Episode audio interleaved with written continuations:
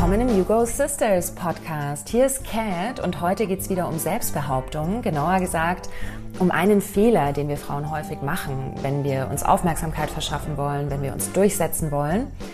Dann meinen wir, wir müssen uns über ganz viel Wissen und Kompetenz positionieren. Also so nach dem Motto, nur wenn ich alles weiß, alles kann, bin ich hier safe. Und in Wirklichkeit geht es aber oft um was ganz anderes, vor allem in bestimmten Situationen. Nämlich darum, wie ich auftrete und mit welchem Standing, mit welcher Haltung ich da stehe. Und dafür haben wir heute in der Sisterhood eine Expertin am Start, Marina Schröder. Marina ist seit 30 Jahren Beraterin. Ich kenne sie aus meinem ersten Job und war damals schon total fasziniert, wie diese Frau sich selbst behauptet.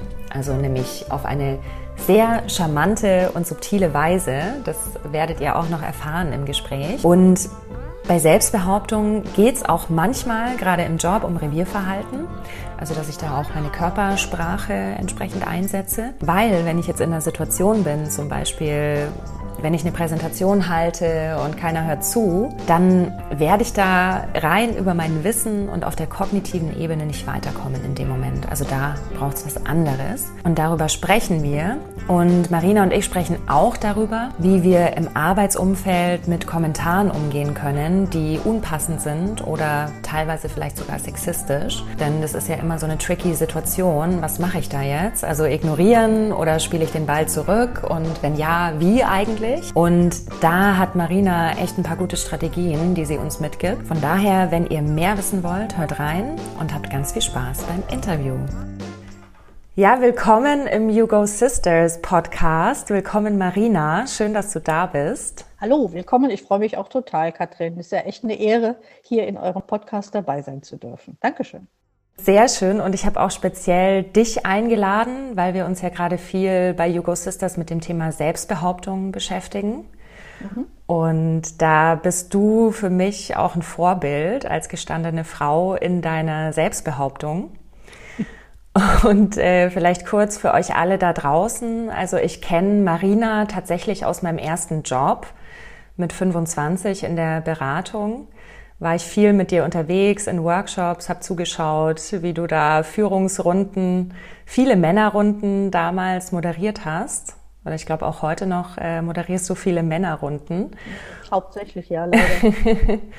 Und mich hat es damals schon total beeindruckt. Also deine Art der Selbstbehauptung, die für mich was sehr, sehr Charmantes hat. Also so gar nichts von auf den Tisch hauen oder jetzt hier den großen Macker machen, sondern du machst es sehr, sehr subtil. Und das gefällt mir. Und darüber möchte ich auf jeden Fall heute mit dir auch sprechen. Mhm. Und natürlich insgesamt, also welche Erfahrungen hast du mit Selbstbehauptung? Welche Tipps hast du auch, gerade so vielleicht für uns Frauen um die 30? Weil ich glaube, das ist auch nochmal was anderes, sich da ja. zu behaupten mit 30 ähm, als dann vielleicht ein paar Jahre später. Und ich weiß jetzt gar nicht, wie alt du bist, Marina. Ich bin Jahrgang 65 und ich werde in zwei Wochen daher 56 Jahre alt und bin ja gestandene Oma. Also meine Töchter sind in der Mitte von dir. Die große Jenny ist 36. Ich habe mit ihr ja Abitur gemacht und mhm. die kleine ist jetzt 26. Ach, schön, schön. Also du hast schon alle möglichen Lebensphasen durch, bis hin zur Oma. Ja, vor allen Dingen, meine Töchter sind in genau der Lebensphase, um die es wahrscheinlich deinen Zuhörerinnen auch geht oder wo sie gerade mhm. drinstecken. Und ich bin ganz froh, ich bekomme das hautnah mit und muss gestehen, ich bin manchmal echt glücklich, dass ich da nicht mehr drin stecke. Ja, umso besser, dass du dann eben deine Erfahrungen mit uns teilen kannst und uns da auch was mitgeben kannst für unseren Weg. Und neben dem ganzen Thema Selbstbehauptung wollen wir aber natürlich auch was über dich erfahren und über deinen ganz persönlichen Weg als Frau. Und damit starten wir mit der mhm. Frage, Marina, wer bist du? Oh, diese philosophische Frage, da habe ich schon mal eine Woche lang in einem Schweigeseminar zugesessen und nichts anderes versucht zu überlegen, wer ich denn bin. ähm, natürlich ohne Ergebnis, weil man ist ja immer was anderes oder jemand anderer. Ähm, ich bin ein Mädchen vom Land. Ich komme von der Hühnerfarm in der Südeifel Und da fängt es dann mit der Selbstbehauptung auch schon an, weil so eines meiner ersten Erlebnisse war, ich habe noch unter den Tisch gepasst und um den Tisch herum saßen meine Mutter und ihre Freundinnen und haben sich bitterböse beklagt, wie schwierig das Leben doch sei, wie schlimm das mit den Männern ist, dass die immer in der Kneipe sitzen und dass keiner mal irgendwie aufmerksam ist und so. Und dann mhm. irgendwas in mir, und ich weiß das wirklich noch, äh, hat gesagt, nee, so wirst du mal nicht. Und anscheinend bin ich etwas stur. Das nächste Erlebnis war, dann das hat gehalten bis ganz lange. Das nächste Erlebnis war, ich war im Kindergarten ein halbes Jahr bevor ich in die Schule ging, hat bei uns auf dem Dorf ein Kindergarten aufgemacht. Ich war da und Mädchen mussten stricken lernen, die Jungs durften turnen. Und das war einfach, das war Anfang der 70er Jahre, war ganz normal. Und ich weiß schon, wie schlimm ich das damals fand. Und stur wie ich war, habe ich mich geweigert, stricken zu lernen und wollte Tarzan spielen. Und ich habe es in Kauf genommen, dann gar nicht mehr in den Kindergarten zu gehen, weil die Schwester mich rausgeschmissen hat, oh. statt mich anzupassen und stricken zu lernen. Und meine Mutter war so sauer, aber ich konnte einfach nicht anders. Ich habe das nicht eingesehen. Also ich habe auch den Preis dafür bezahlt. Mhm. Ähm, das ging dann, aber es hat mir auch immer Spaß gemacht, weil es hat, es war für mich eine sehr große Identifikation, anders zu sein. Ich wollte nie genauso sein, weil das genauso war sehr schwierig für mich andere Frauen, die ich als Vorbild hätte sehen können, gab es einfach nicht. Meine große mhm. Heldin, große Heldin meiner Kindheit war die Pippi Langstrumpf. Und ich wollte immer so sein wie die Pippi Langstrumpf. Also die Annika fand ich immer ganz furchtbar im, im, im Film. Das kenne ich. Das ist ja alles, aber nicht das. Die brave Annika, ne? Und die Pippi, die konnte dann immer alles dass das auch seinen Preis hat, wenn man diejenige ist, die so ein bisschen raussticht und die stur ist, äh, mhm. war eine andere Geschichte. ich habe Abitur gemacht auf dem Land und zwar das äh, Gymnasium war ein katholisches Gymnasium, ursprüngliches Jungeninternat. Oh, wow. Wir waren 14 Mädchen und 60 Jungs oder so. Und auch da war man einmal als Fahrschüler schon eher Schüler zweiter Klasse und als Mädchenfahrschüler nochmal zweite, zweite Klasse. Hm. Und es gab zum Beispiel im Schulvertrag eine Klausel, die gesagt hat, äh, Bratkartoffelverhältnisse der Internatsschüler mit Fahrschülerinnen sind nicht erlaubt. So stand das drin. Das Bratkartoffel. Den Schul ja, ich habe den, den, ich habe sogar den Schulvertrag noch. Da steht Bratkartoffelbeziehungen, sprich, ein, die Jungs, das waren meistens eben die Söhne aus der Umgebung von den, von den Unternehmern oder besseren Leuten, wie das damals hieß. Und haben sich die, das Risiko war einfach, dass die Patres gesagt haben, die Jungs, die hauen uns nachmittags ab und suchen sich eine Freundin vom Dorf, gehen da halt Bratkartoffeln essen und mit den Mädels rummachen oder sonst was und das wurde strikt unterbunden. Also diese Gesellschaft, äh, ich habe schon äh, gemerkt, ich wollte nie ein Junge sein. Ich wollte, aber was ein Mädchen ist oder was Frau sein bedeutet, war immer so ein bisschen schwierig. Und ich habe, ich wollte eigentlich immer ein Mensch sein, um aus ja. diesem dummen, aus dieser dummen Ecke Mädel oder, oder Frau sein rauszukommen. Ja. Und ja gut, habe Abitur gemacht, weil bin prompt vor mit dem Abitur schwanger geworden. Andreas und ich, wir haben uns entschlossen, das Baby zu bekommen. Mhm. Und ich bin trotzdem studieren gegangen. Ich habe Sinologie studiert an der Universität in Heidelberg, habe es geschafft, trotz Baby äh, ein Jahr auf Taiwan zu leben und zu studieren. Wow. Mein Mann, der Andreas, ist damals mitgegangen, hat seinen Job gekündigt und das war so die Vorschau auf unser späteres Leben, weil mhm. ein großes Motto ist das Thema und es geht doch. Also eher mit dem Kopf durch die Wand, weil als ich schwanger war, hieß es zum Beispiel, naja, mit, mit, mit Kind kannst du nie nach China, da wird mhm. jetzt nichts draus, du musst jetzt irgendwie in Trier studieren und vielleicht helfen wir dir sogar ein bisschen. Ich habe gesagt, nee, zur Not kann ich immer wieder zurückkommen, aber ja. ich versuche es erstmal. Ja. Und das hat mich auch sehr lange getragen, dieses, dieser scheinbare Anker, ich könnte ja zurückgehen, wenn ich wollte oder wenn ich müsste. Mhm. Natürlich habe ich alles dafür in Bewegung gesetzt, dass es nicht so der, der Fall wurde. Es war hart, aber es, es, hat mich total getragen, diese Idee. Und es geht doch und ich kriege das hin. Genauso hieß es, wie ein Mädchen vom Land kann nicht studieren gehen. Oder mhm. ein Mädchen vom Land, das packst du nicht, dass du dann, wenn du Sinologie studierst, Chinesisch lernst, kriegst du nie einen Job. Und das war, ist so ein roter Faden, der sich lange durch mein Leben gezogen mhm. hat bin eben nach dem, nach dem Jahr in China zurückgekommen nach Heidelberg, habe brav meinen Magister in Sinologie gemacht. Und da gab es auch so ein wunderbares Erlebnis. Kurz nach dem Magister, nach dem Abschluss, bin ich zur Akademikervermittlung beim Arbeitsamt gegangen. Das war anno 92 und hab, und der, der gute Mensch guckt mich etwas mitleidig an, sieht so Magister Sinologie und fragt, welche Umschulung wollen Sie denn, junge Frau?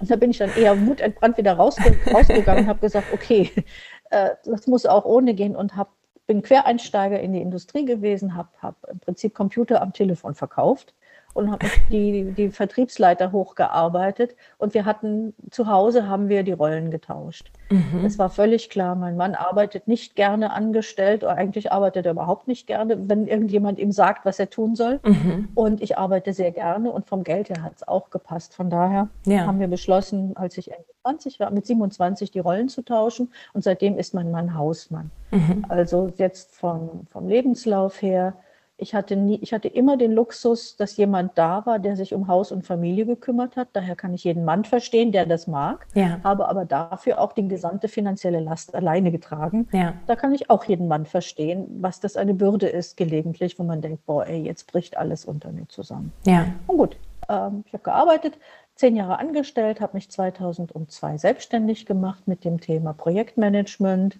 und bin dann nach und nach in das Thema Change, Mediation, Transformationsmanagement hineingeraten. Und als, die, als du und ich uns kennengelernt haben, da war ich ja schon, wann bist du zu, zu, zu äh, BCN gekommen? 2012. 2012, das war recht spät. Ich bin 2005 habe ich das Unternehmen meines Lebens gefunden. Es waren drei Frauen, die eine Unternehmensberatung gegründet hatten und eine vierte Partnerin gesucht hatten.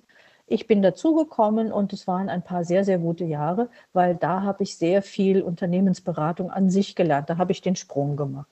Und wir haben uns 2015 formal wieder aufgelöst. Es hat nicht mehr zusammengepasst. Und seitdem arbeite ich wieder als Freelancer, beziehungsweise aktuell habe ich tatsächlich ein, zwei Angestellte. Mhm. Und mal schauen, wie sich das so weiterentwickelt. Aber ich möchte nie wieder etwas anderes machen. Also das Thema Transformation ist mein Lebensthema, habe ich einfach gemerkt. Und äh, das war ein wunderbares Gefühl, wenn es so Klick macht, wenn einfach das, was du tust, zu dem passt, was deiner inneren Berufung entspricht. Und seitdem hatte ich nie wieder den Wunsch, meinen Job zu ändern. Da gibt es sehr viel Entwicklung, aber eben keine Veränderung mehr im Sinne von, oh, ich muss jetzt ganz was anderes machen. Ja. Ja gut, so, so viel dazu.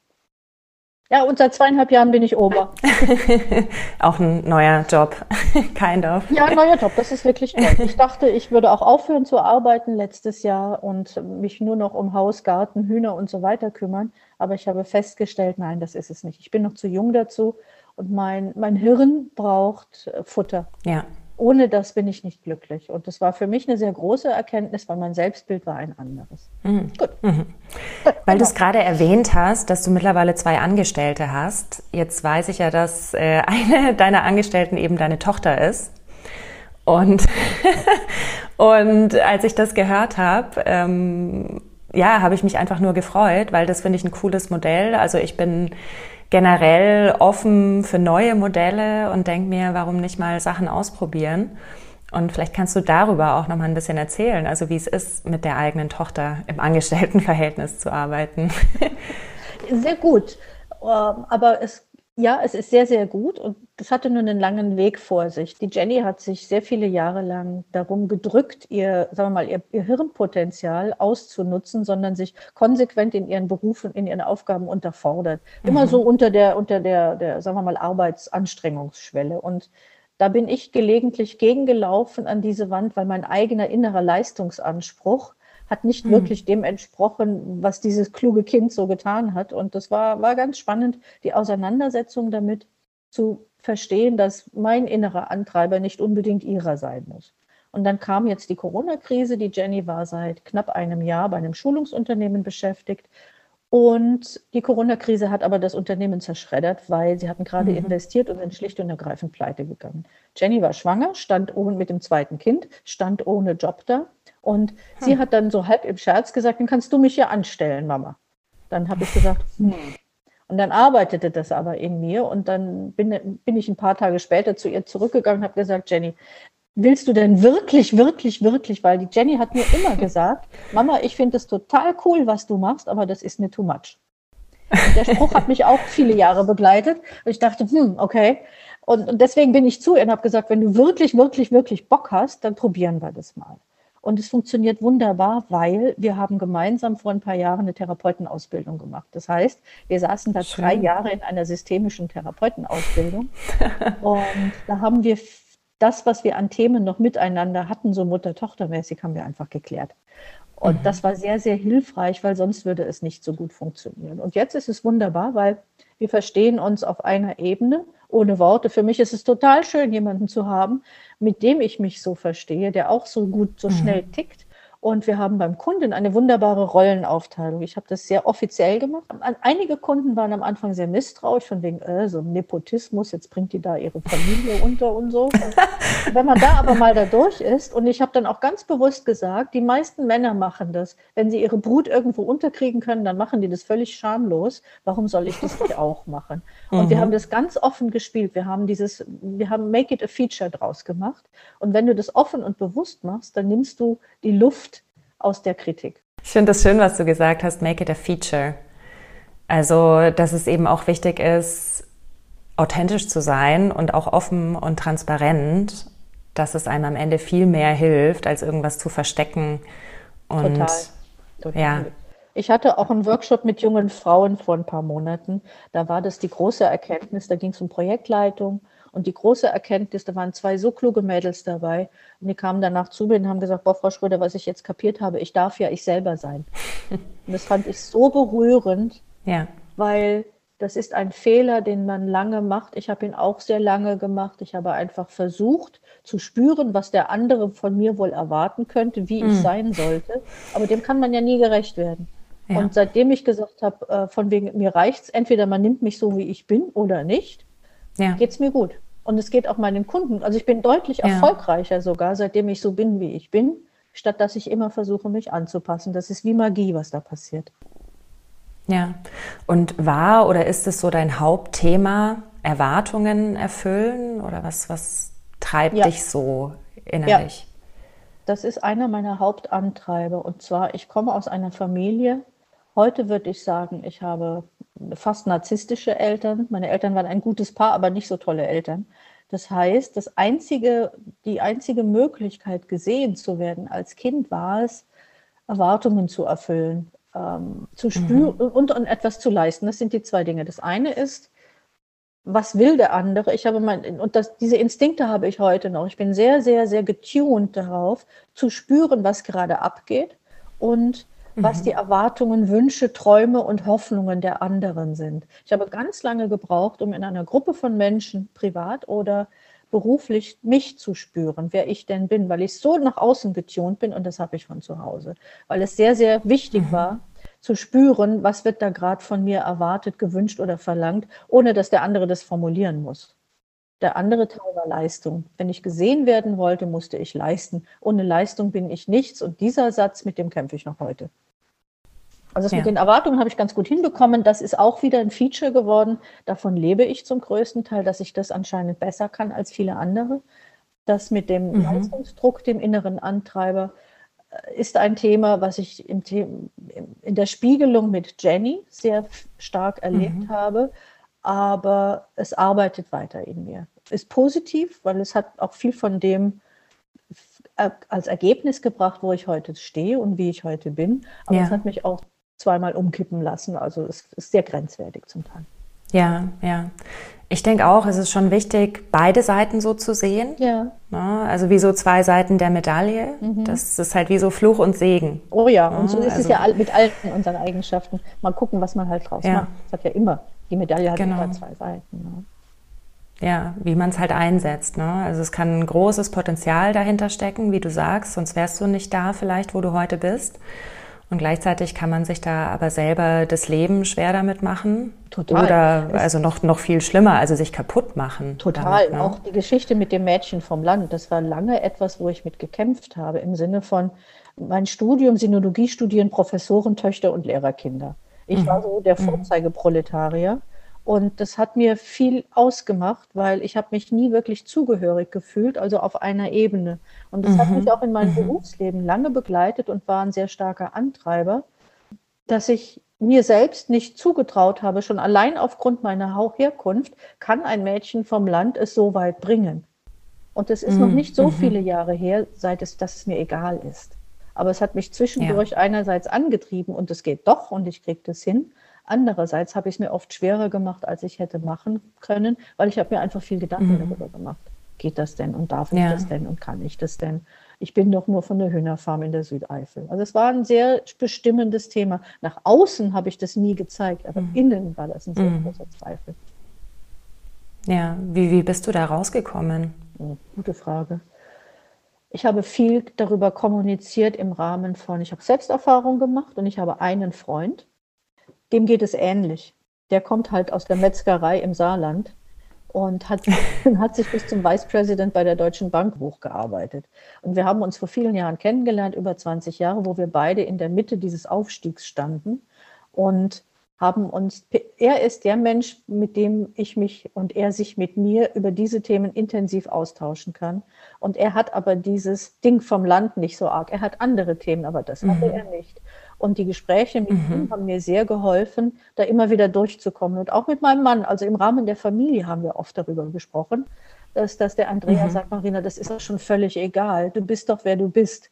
Aber es hat trotzdem viele, viele Jahre und Jahrzehnte gedauert, bis dieses mhm. innere Gefühl, die Schuhe, in die ich mich hineinstelle, sind mir eigentlich viel zu groß. Und zwar nicht qua Intellekt, sondern qua Herkunft und qua Geschlecht zum Teil auch bis dieses Gefühl weg war. Es ging durch positive mhm. Erfahrung. Ich habe immer wieder gemerkt, außer mir merkt es keiner, dass ich glaube, ich kann das nicht. Cool. Ja, wenn du das Gefühl hast, du nimmst einen Auftrag an oder einen Job an und hast aber innerlich so das Gefühl, so, oh, weiß nicht, ob mir das nicht ein wenig zu groß ist. Und dann strampelst du ganz ja. arg, bis du da reingewachsen bist. Und wenn du diese Erfahrung fünf oder zehn Mal machst, irgendwann kapierst du es. Und wenn man dann auch noch ja. drüber redet und kommuniziert, das hilft. Aber es ist ein sehr, sehr langer Prozess. Allein zu verstehen, kognitiv, Blödsinn bringt dir gar nichts. Du musst es ja. erfahren, glaube ich, sonst geht es nicht. Ja, ja, das glaube ich auch. Mhm. Und du warst ja schon immer bist noch immer viel in Männerdomänen unterwegs. Mhm. Also arbeitest viel mit Männern. Ich habe immer so das Bild im Kopf, Marina und die Geschäftsführung. Ja. Und es sind ja meistens ehrlicherweise eben Herren um die 50. Leider, ja. Wie erlebst du das, diese Arbeit mit den Männern, auch als Frau in deiner Selbstbehauptung? Mittlerweile sehr vergnüglich. Früher nicht als ich in den 30ern war und meine ersten Schritte so gemacht habe im Key Account Management, mit Einkäufern verhandelt oder mit großen Projekten, bei großen Kunden, war ich innerlich sehr klein in meiner Selbstbehauptung und habe mich dann schon noch oft irritieren lassen von den Männern auf meiner auf der anderen Seite oder auch von von Männern um mich herum. Zum Beispiel mein zweiter Arbeitstag im Leben vergesse ich nie. Ich saß im Callcenter und habe versucht einen Computer zu verkaufen von dem ich keine Ahnung hatte. Und neben mir ja äh, mein Kollege sagt Marina das packst du nie. Du bist viel zu soft für diese Welt. Aha. Da ging mein Mechanismus los und es geht doch. Und ich habe es auch geschafft aber es gab viele Momente, wo ich dachte, boah, ey, das hätte ich mir jetzt nicht geben lassen müssen. Mittlerweile ist es wunderbar. Das hat was mit grauen Haaren zu tun und auch mit einer Art von Weiblichkeit. Mittlerweile bin ich eher so Mutter Beimer. Und so eine, so eine mütterliche Figur ist ein echter Wettbewerbsvorteil im, für die ganzen Geschäftsführer, weil einen männlichen Berater oder externen würden sie nie akzeptieren auf ihrer Ebene, da geht dieses Gehirschel los. Einen jüngeren mhm. würden sie nicht akzeptieren, weil der ja noch grün hinter den Ohren ist. Eine junge Frau, da mhm. haben sie andere Gedanken im Kopf, als sich über deren Kompetenz zu unterhalten. Tut mir leid, ist aber sehr oft so. Es ist zumindest schwierig. Ja. Und je, je gut aussehender als Frau ich bin, und das weißt du wahrscheinlich sehr gut, Katrin, desto schwieriger ist es in einem gewissen Alter bei gewissen Männern Kompetenz zeigen zu können, weil die einfach auf einer anderen, mhm. auf einer anderen Ebene mit dir ticken. Die meinen das nicht böse, ist so. Aber mit einem Mütterlein ja. Mitte 50 hat man die Gedanken nicht mehr und ich kann da sehr souverän einfach mit umgehen, weil ich einfach auf deren Ebene dann bin. Das habe ich nicht mehr. Ich habe mich freigeschwommen. Und es ist nicht nur ja. Alter, aber es hilft. Ja, ja, verstehe. Ich habe Kolleginnen, die sich sehr, sehr weiblich auch anziehen, mit hochhackigen Schuhen und Schminken, auch in meinem Alter oder sogar älter noch. Und wenn du als Frau dominant, extrem als Frau ausstaffiert auch auftrittst, haben viele Männer Angst. Und komm, dann kommst du auch wieder nicht so durch. Wenn du aber als ja. Mädchen auftrittst ab einem gewissen Alter, eben auch sehr aufreizend gekleidet, dann sind sie verwirrt und nehmen dich nicht, nehmen dich nicht ernst. Und das ist ein bisschen blöd. Und was ich sehr schön finde, ist mhm. in meiner Generation, ich habe eine Zeit lang zum Beispiel Anzüge getragen und mich sehr, sehr neutralisiert. Mhm. Das braucht man nicht mehr. Mittlerweile kann jedes Mädel so sein, wie ja. es ist und durchaus sexy. Man darf es nur nicht übertreiben. Und es ist schon gut, sich so ein mhm. bisschen auf die Erwartung seines Gegenübers einzustellen, damit ich mir bewusst mache, wie wirke ich, wenn ich was tue. Wenn ich, wenn ich etwas ja. verkaufen will, so blöd wie es klingt, ich habe auch die Waffen einer Frau eingesetzt und mir für die Verhandlung dann mhm. auch eine tief ausgeschnittene Bluse schon mal angezogen, weil ich wollte, dass der ja. meinen Vertrag unterschreibt. Warum soll ich nicht die Mittel einsetzen, die die anderen auch machen? Nur mittlerweile mache ich es nicht mehr. Das geht schon einfacher. weil ich meine, man kann ihn ja auch mit seinen eigenen Waffen schlagen. Ich gehe nie in die Rechtfertigung. Ja, es geht immer darum, sich zu positionieren und einfach zu sein und nicht sich zu rechtfertigen oder zu reagieren. Ich schaue immer, dass ich in die Aktion mhm. komme ohne dominant zu sein. Ja, ja. Und ich erinnere mich auch gerade an ein Beispiel, von dem du mir mal erzählt hast. Ich glaube, da warst du auch so um die 30 mit dem ominösen Rollkragenpullover. ja, das war wunderbar. Das, war wunderbar, weil ich hatte die Erfahrung gemacht, eben frisch im Außendienst und irgendwie um die 30 Jahre alt, dass mein Gegenüber gerne eher auf meinen Busen guckt, als auf das, was ich ihm da so zu sagen habe. Und meine Lösung des Themas war, ich bin auch recht gut ausgestattet, meine Lösung des Themas war, ich ziehe nur noch Rollkragenpullover an. Das Blöde ist nur, enge Rollkragenpullover machen es nicht besser. Man kann unglaublich sexy in einem engen Rollkragenpullover aussehen. Und diese Erfahrung war auch echt Mist, weil ich stand da mit meinen 30 Jahren und hatte zwei große blonde Chefs hinter mir stehen und vor mir so eine Projektgruppe mit älteren Herren und die haben einfach mich nicht gesehen als das, was ich sagen wollte, nämlich ein Logistikkonzept für ja. irgendeinen Rollout verkaufen. Das ging gar nicht. Ich hatte keine Chance in dem Meeting und okay. da habe ich echt was gelernt wie ich damit umgehe. Zum Beispiel, ich bin klein, also setze ich mich gerne, damit ich auf Augenhöhe mit meinem Gesprächspartner bin. Es sind ganz banale Dinge. Ich nehme, mhm. ich habe nie wieder irgendwie einen Vorgesetzten mitgenommen, wenn ich selber gesehen werden wollte, sondern habe eher dann Techniker mitgenommen oder so, um zu sagen, ich bin hier diejenige im Ring, ohne dass ich sagen muss. Ich habe es nur ausgestrahlt. Ja. Und ich habe mich ja. einfach normal angezogen. Das heißt, weder sexy noch unsexy, weder schlecht noch gut. Einfach um zu versuchen, durch ein neutrales Äußere, schön, aber neutral, die Wirkung wegzunehmen, damit damit es um den Inhalt geht und nicht um das Äußere. Schade, aber es ist einfach so. Andererseits, ich gucke bei Männern auch auf die Schuhe zum Beispiel und denke, boah, der hat aber billige Treter an, muss ein Einkäufer sein. Oder dieses lila Jackett, der war bestimmt mal in der IT. Also man kann die Leute auch ein bisschen klassifizieren, auch die Männer nach dem, was sie sind. Macht es ja nicht besser. absolut, absolut. Und wenn ich jetzt an dieses Beispiel denke, von dem du eben gesprochen hast, du stehst da, möchtest ein Logistikkonzept präsentieren und es hört dir keiner zu, dann genau an der Stelle machen wir Frauen, glaube ich, oft einen Fehler, Nämlich, dass wir versuchen, uns über Fachwissen zu positionieren. Genau. Also dann so, oh, mir hört keiner zu, okay, noch mehr Wissen, noch mehr Expertise und irgendwie funktioniert's ja nicht. Ne? Nee, was, was ist das? Was, was passiert da eigentlich? Wie können wir uns da verhalten? Das ist ganz spannend, was da passiert. Und ich weiß nicht, warum viele Frauen das haben und nicht so viele Männer möchte ich auch nicht beurteilen. Wir Frauen haben die Tendenz, bevor wir einen Job anfangen, den wir noch nicht gemacht haben, machen wir lieber noch drei Weiterbildungen und Ausbildungen, bevor wir dann da reingehen.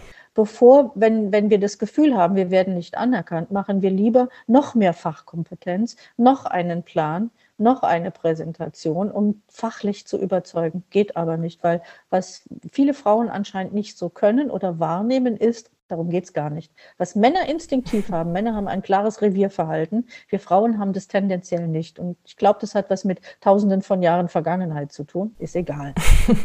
was ich gelernt habe, ist, es geht nicht um den Inhalt. Da geht es rein um das Auftreten und um die Präsentation dessen, was du verkörperst. Wenn ich zum Beispiel einen Stinkstiefel von Projektleiter vor mir habe, der permanent mit dem Mann neben mir redet oder mich nicht anerkannt, gehe ich physisch auf ihn zu und stelle mich in sein Revier hinein und schaue ihn mhm. an und frage ihn direkt. Irgendetwas ist mhm. völlig egal, wurscht. Aber ich gehe auf ihn zu und das, das ist für ihn ein Eindringen in sein Revier und damit verschaffe ich mir Respekt. Wenn ich da vorne mhm. stehe und, und präsentiere und keiner hört mir zu, weil es darum gar nicht geht, dann muss ich mir überlegen, wer ist jetzt der, Rudels, der Rudelsführer in der Gruppe, die mir gegenüber ist. Und das spürt man sehr deutlich. Alle gucken dann auf das ja. eine Alpha-Tier. Dann brauche ich irgendwas, ja. um mit dem Alpha-Tier umzugehen. Wenn der mich herausfordert und sagt, äh, Frau Schröder, ähm, warum haben Sie sich nicht geschminkt zum Beispiel? So eine Frage hatte ich sogar schon mal. Wie Sie Ehrlich? Sind, ja, ja. Wie Sie, wieso, wieso bist du im, wieso sind Sie denn im Außendienst? Sie schminken sich ja noch nicht mal. Da habe ich ganz spontan zurückgegeben. Sie schminken sich ja auch nicht. Zack. Da war gesagt, das war mir gar nicht bewusst, das kam mir so heraus, aber das, damit hatte ich gewonnen. Damit hatte ich einfach mhm. gewonnen. Und so gehe ich auch mit ja. sexistischen Bemerkungen bis heute um. Ich gebe es zurück. Ich gebe es gnadenlos zurück, wenn es irgendwo geht. Und zwar auf eine lustige Art und Weise. Von wegen, ach, Sie junge Frau, jetzt passiert es halt nicht mehr. Oder ich komme in einen Raum hinein und mache das, gleich, mach das gleich weg, in, indem ich sage, gut, jetzt stehe ich halt hier als altes Mütterlein vor Ihnen. Dank meinen grauen Haaren können Sie mir ja jetzt zuhören, aber das, was ich zu sagen habe. Oh. das hilft. Das hilft. Oder ich, ich nehme es einfach vorne weg.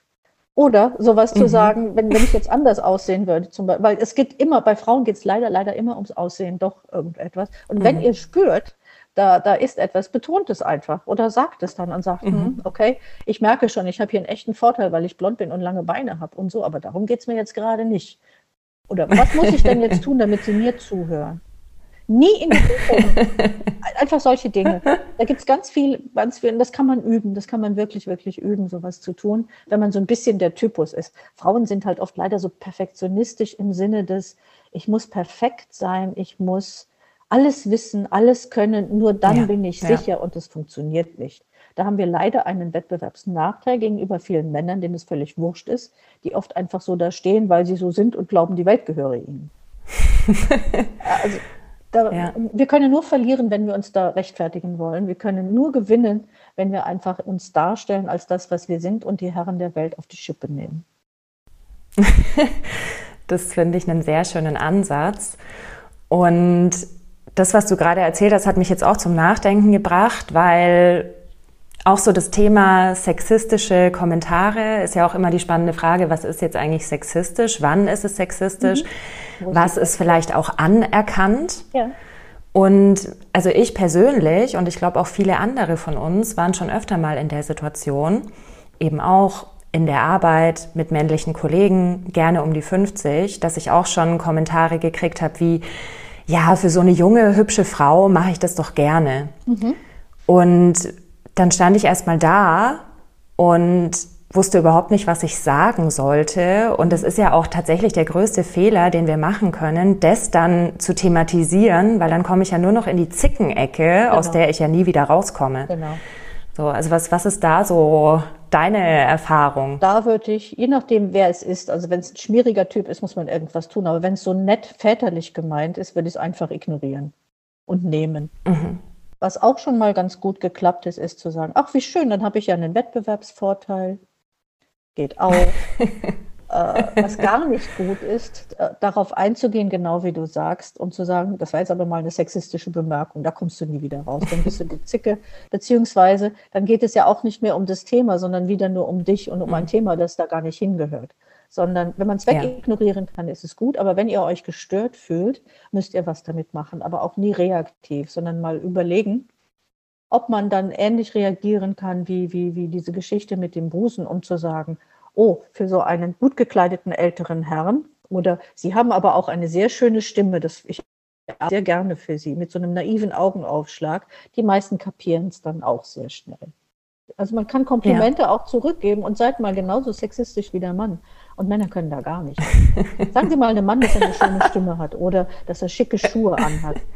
Sagen Sie ihm nicht, dass, ihm, dass euch seine Uhr gefällt, weil über sowas kann er reden, sondern etwas ganz Persönliches. Oder die Brille ist aber sehr schön, das betont ihre Augen so sehr. Also sagt mal etwas zu einem Mann, was ein Mann euch sagen würde. Der fällt um und der wird nie wieder ein Wort sagen. Und es macht irre Spaß. Da könnt ihr euch einen abmachen. Das ist schon ganz gut. Also, Ach schön, das werde ich mal anders, ausprobieren. Man kann es einfach anders machen. Ne? Dann merkt er nämlich, was er da so tut. Und er kann nichts dagegen sagen. Es ist ja sehr höflich und nett. Ja. Er kann ja, ja nicht sagen, jetzt haben sie dich aber sexistisch beleidigt oder so dann kann ich ja wieder sagen, wieso, ich habe sie nicht am Hintern angefasst. Also man kann das auch sehr weit treiben, das ist zu viel. Aber dieses, ja, das, ja. was der andere tut, ihm einfach spiegeln, indem du es genauso machst mhm. und mit einem, mit einem anderen Feature, hilft sehr, sehr stark. Der macht es nie wieder. Ja. Und halt nicht lächeln. Nein, nicht, ja. nicht gefallen wollen. Das, da hast du recht. Das ist ein großer, großes Thema. Nicht, nicht gefällig lächeln, wenn es uns nicht zum Lachen zumute ist. Nur weil wir es so gewöhnt sind als kleines Mädchen. Da muss man das kleine Mädchen in der Tasche lassen und sagen, ich bin jetzt die Frau und du nimmst es zur Kenntnis oder du überhörst es einfach und bleibst bei der Tagesordnung, dann lässt es auch bleiben. Also bei harmlosen Dingen würde ich es einfach überhören und wegignorieren. Ja, weil oft ist das ja auch so eine Übersprungshandlung von uns genau. Frauen, dann sowas wegzulächeln oder so drüber zu lächeln. Mhm.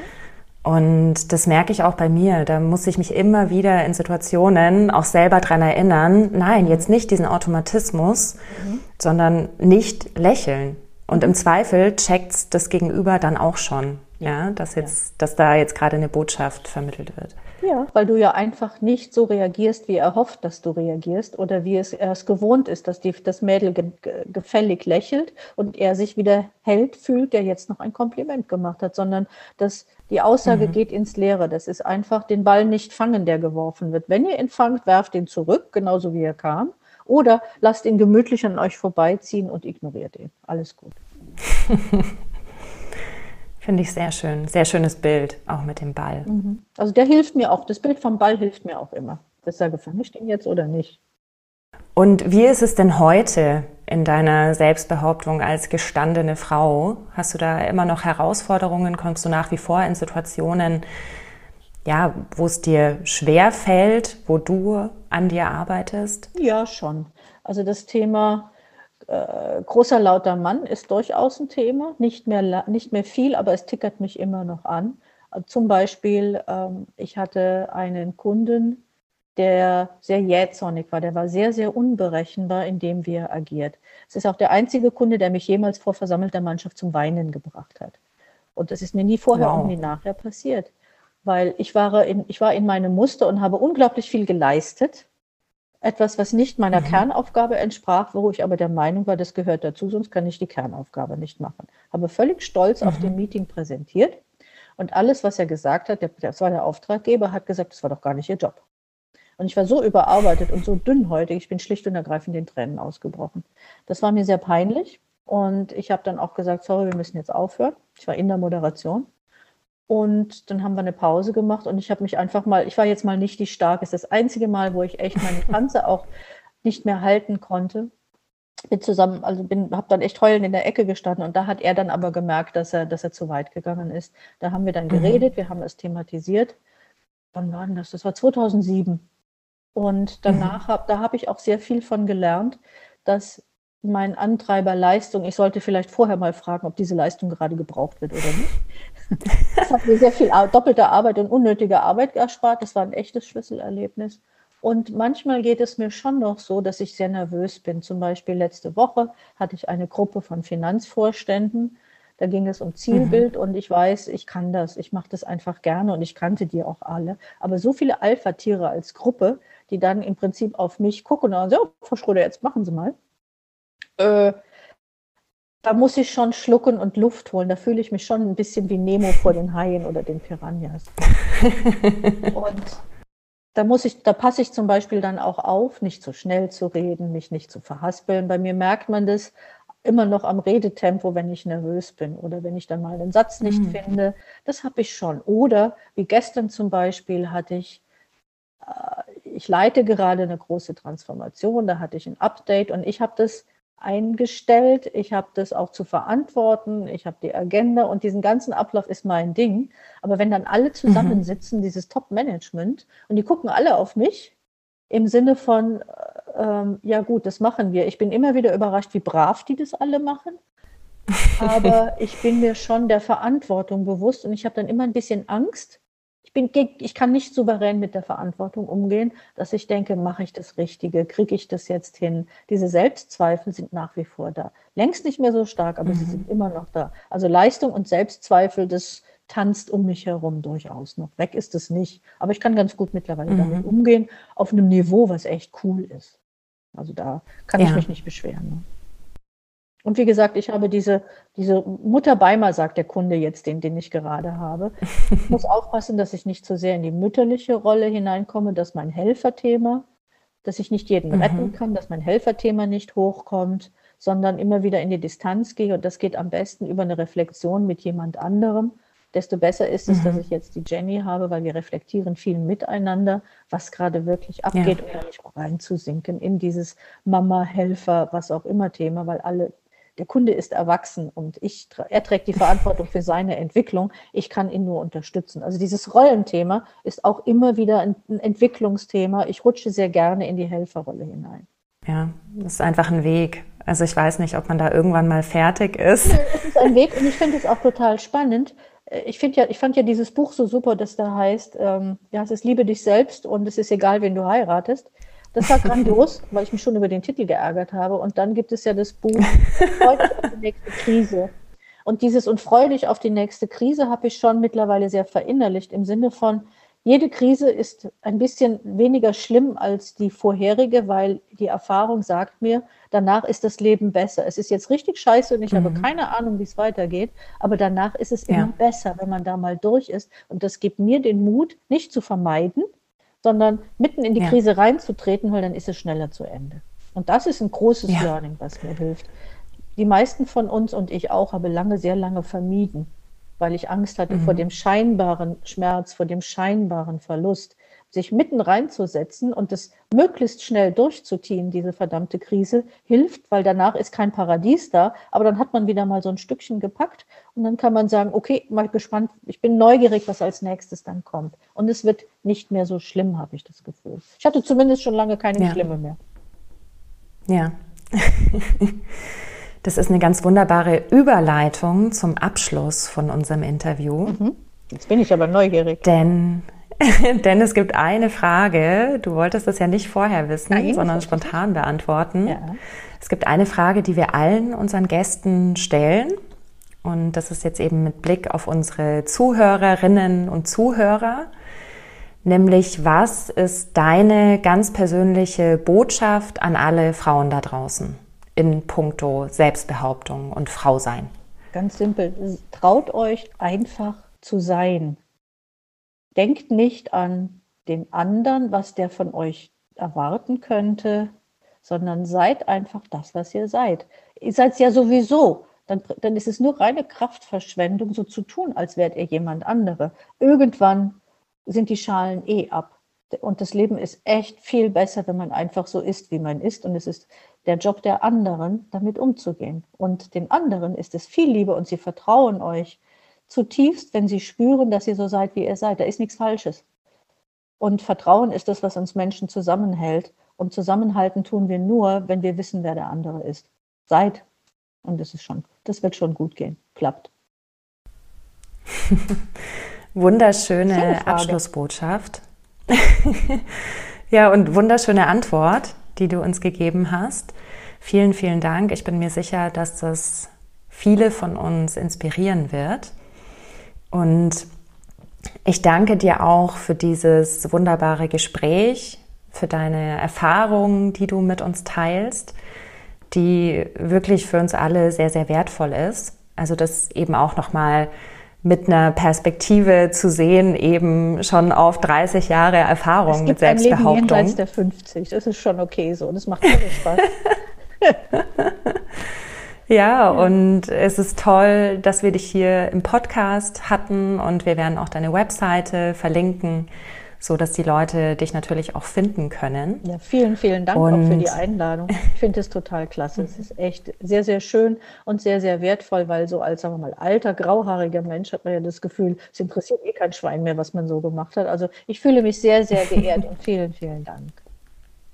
Ja, danke dir. Und ich finde es auch Wahnsinn, wenn ich jetzt nochmal zurückschaue auf den Anfang des Interviews, wo du ja auch viel eben von deiner Kindheit aus deiner Heimat erzählt hast. Und ja, das war in den 70ern, also das ist noch gar nicht so lange her mhm. und das war echt so eine komplett andere Welt, also mit der wir Frauen heute, also wir Frauen jetzt aus meiner Perspektive eben um die 30, ich bin jetzt 34, Also so diese Themen und Herausforderungen und Probleme, die ihr damals in den 70ern hattet, die haben wir ja heute schon gar nicht mehr so. Und nee, das, ist das, ist großartig. Das Aha-Erlebnis war, ich habe lange ein ganzes Regal voller Emanzenbücher gehabt. Die waren mir echt wichtig und die haben mhm. mich durch die Teenagerzeit gebracht, als ich so 15, 16, 17, 18 war. Und irgendwann haben meine Töchter dieses Regal natürlich auch mal angeguckt, durchgeblättert und haben beide gesagt, boah, Mama, sind wir froh, dass wir das Zeug nicht mehr brauchen. Also das, das war für mich auch ein tolles Erlebnis, weil genau das, was du sagst, da ist schon viel, viel, viel passiert. Da ist, also manche Kämpfe braucht man nicht mehr kämpfen, dafür gibt es andere, aber diese sind mhm. wenigstens weg und das finde ich total klasse. Ja, ja. Insofern können wir jetzt echt voll durchstarten im Sinne von You Go Sisters. Yay! Super Idee, das ist echt cool. Und ja, das war der Auftakt unserer Selbstbehauptungsreihe. Es wird noch mehrere Interviews dazu geben. Und wir hören uns bald wieder hier im Podcast. Ciao, ciao. Ciao, ciao. Dankeschön.